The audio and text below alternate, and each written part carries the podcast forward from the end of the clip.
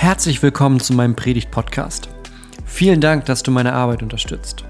Und tatsächlich bin ich auch weiter auf deine Hilfe angewiesen. Wenn du magst, teil die Predigten mit deinen Freunden, teil meine YouTube-Videos mit Leuten auf Facebook, auf Twitter oder wo du sonst so unterwegs bist. Denn damit verbreiten wir die rettende Botschaft von Jesus Christus. Weitere Informationen findest du auf www.pastorgonner.de. Und bevor es richtig losgeht, hier noch ein kleiner Trailer für unsere Konferenz Die große Freiheit im Mai 2020.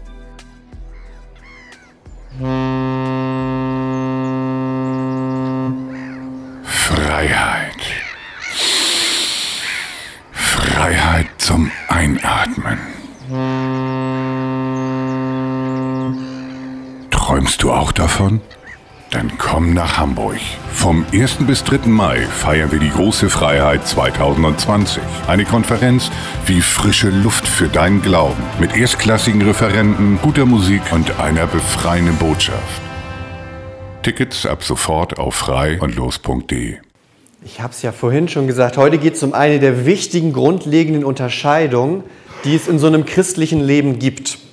Es gibt ja so ein paar Dinge und das, worüber es heute geht, was wir auch schon in der Lesung, in der zweiten Lesung gerade gehört haben, das ist so ein Thema, das sich durch das ganze christliche Leben zieht und über das man sich mal Gedanken machen muss.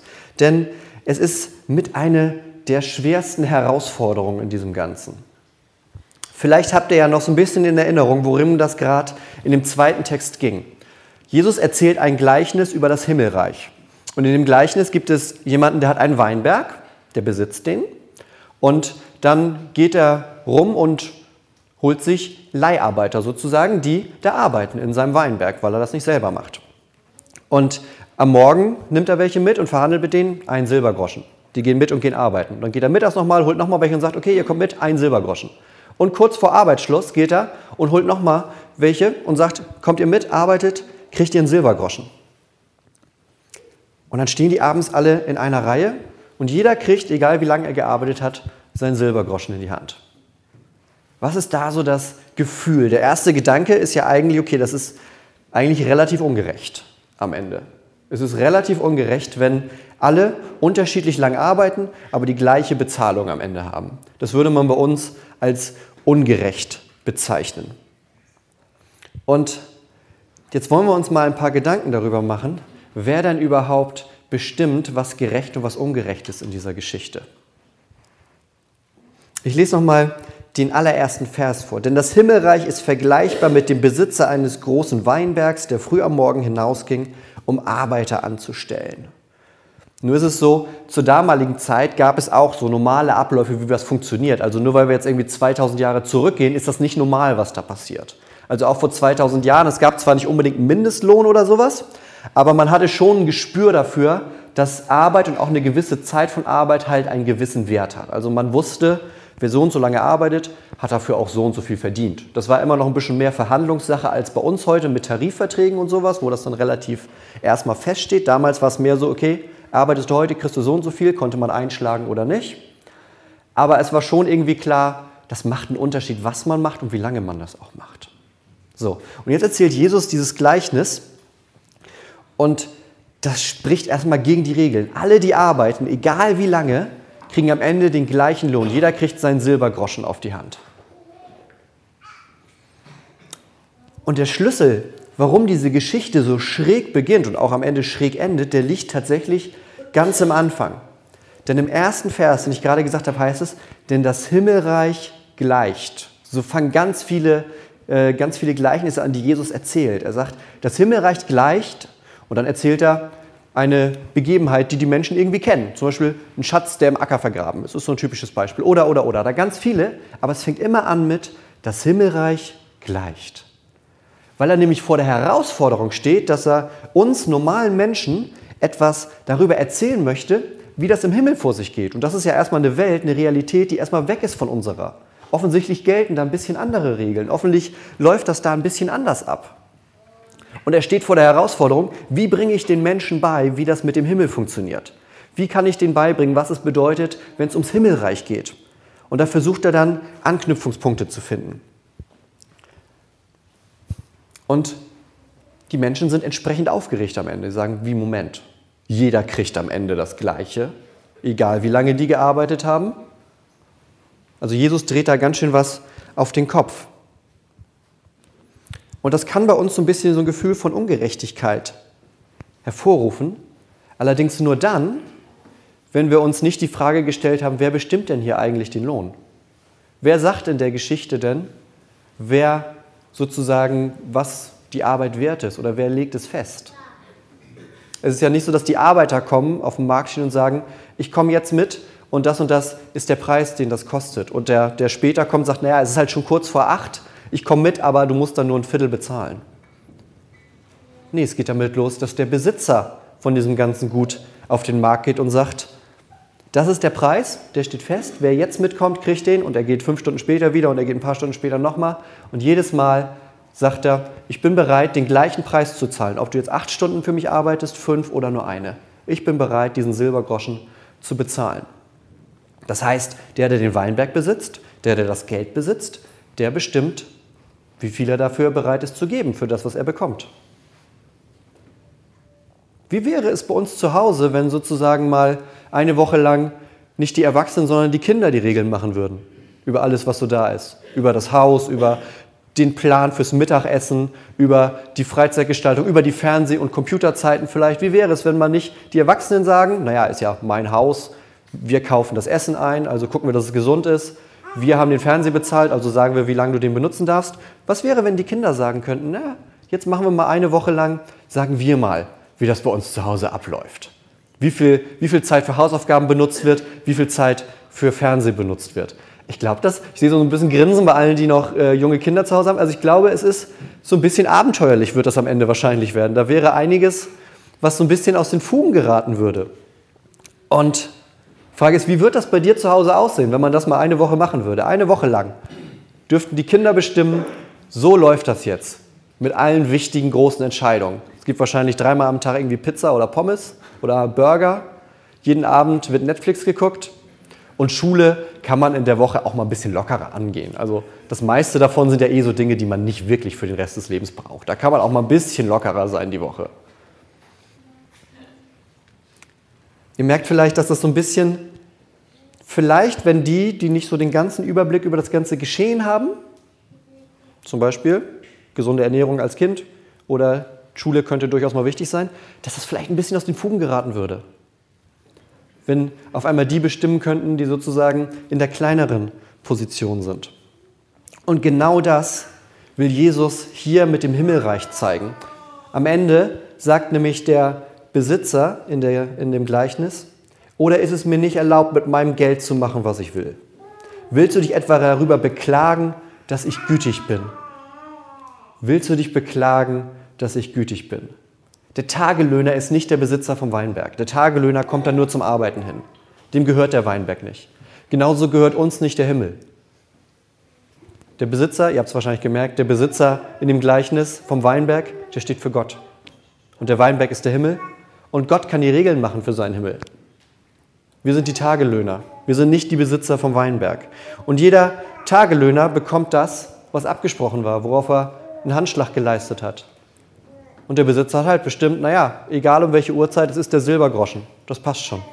Ich kann mir das leisten. Ich bin gütig, sagt der Besitzer in dem Gleichnis. Ich bin gütig damit. Und da sind wir auch schon an dem Punkt, der langsam schwierig wird für unser Denken manchmal. Denn es ist nett, solange das eine Geschichte ist. Aber stell dir vor, du bist der, der morgens um 8 Uhr auf der Matte stand. Du bist der, ne? Arbeitshose an, hast deine Schippe unterm Arm, sagst so, für meinen Silbergroschen werde ich heute richtig reinhauen. Und Günther, weil der schlau ist, der stand halt erst eine Stunde vor Ladenschluss auf dem Markt, hat gesagt, auch so, so gut, Arbeitshose habe ich noch an, Schippe habe ich nicht mit, da liegt bestimmt eine. Ich komme auch noch mal mit für einen Silbergroschen. Ich glaube, wenn du der bist, der morgens um 8 Uhr stand, könnte sich so ein Gefühl breit machen von, naja, also der kriegt halt für eine Stunde auch seinen Silbergroschen. Und natürlich ist das erstmal so ein Gefühl in uns, was sagt, da stimmt doch was nicht, weil wir das von unserer Seite aus sehen. Wenn wir es aber von der Seite eines gütigen Besitzers von so einem Weinberg sehen, dann kann er mit seinem Geld machen, was er möchte. Und genauso, wenn wir es von der Seite eines gütigen Gottes sehen, der kann auch mit seinem Himmel machen, was er möchte. Das ist seiner, das ist nicht unser. Gott kann mit seinem Himmel machen, was er will.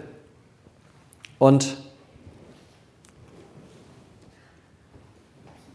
das ist nämlich der letzte Satz, den Jesus dann sagt. Er sagt, genau so ist es bei Gott. Viele, die jetzt die Ersten sind, werden die Letzten sein.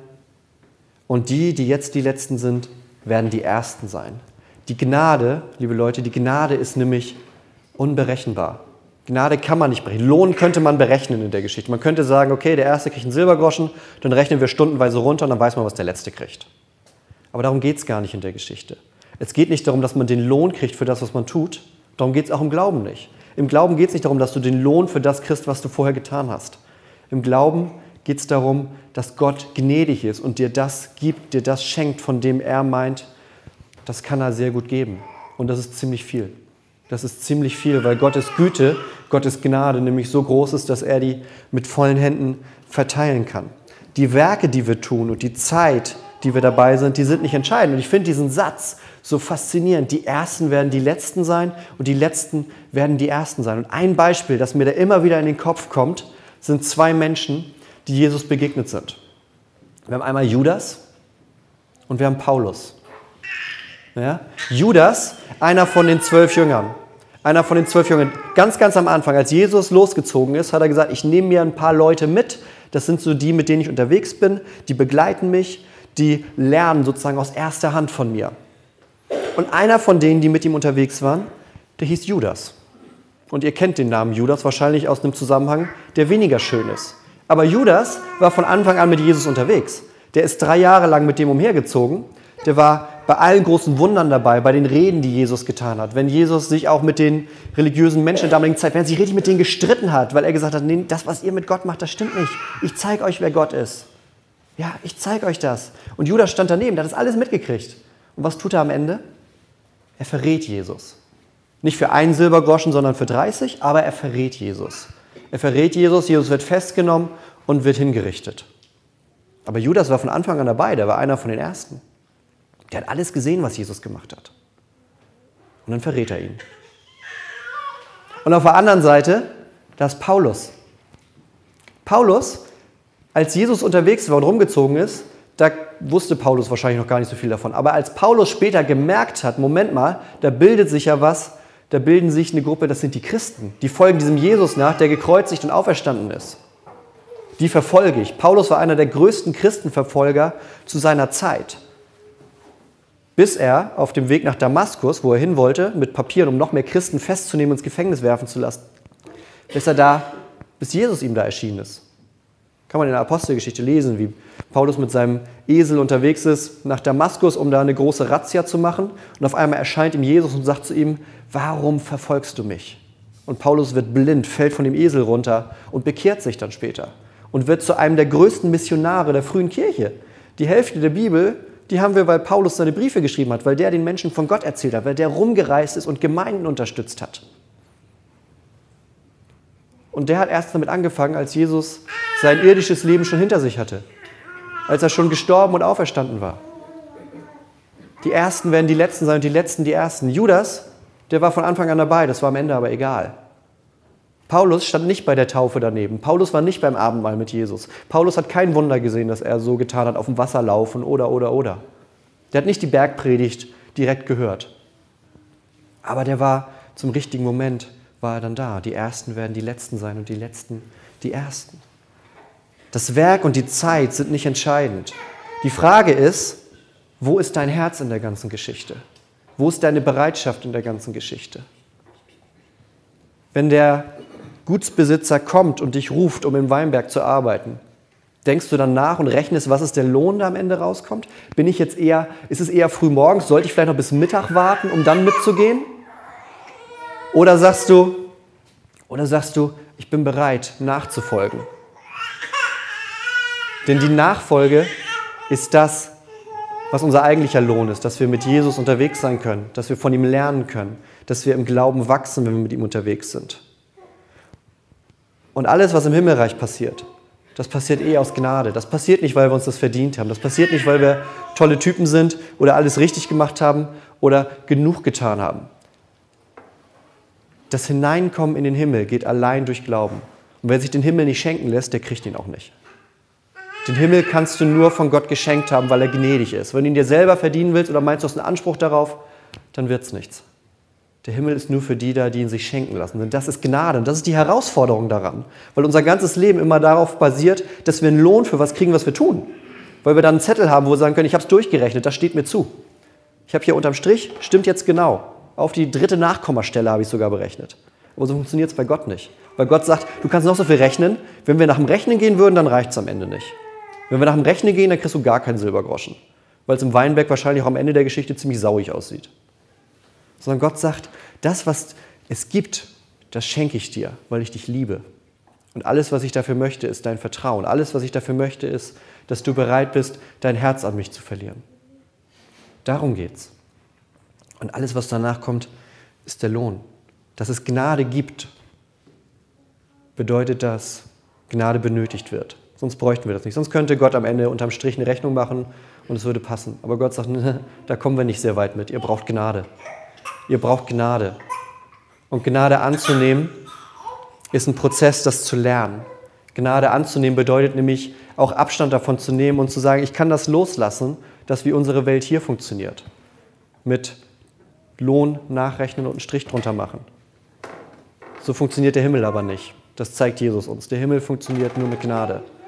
Und deine Aufgabe hier auf der Welt ist es, zu lernen und anzunehmen, dass du den Himmel von Gott nur geschenkt bekommen kannst und dich dafür zu öffnen und bereit zu machen.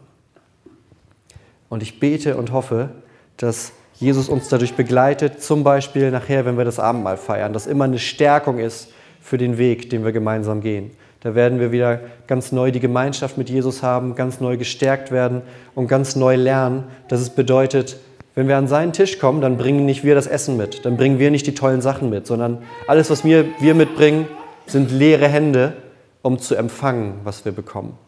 Und da gehört das Vertrauen zu und auch die innere Überzeugung und Gewissheit, alles, was wir können, ist, leere Hände mitzubringen und zu empfangen.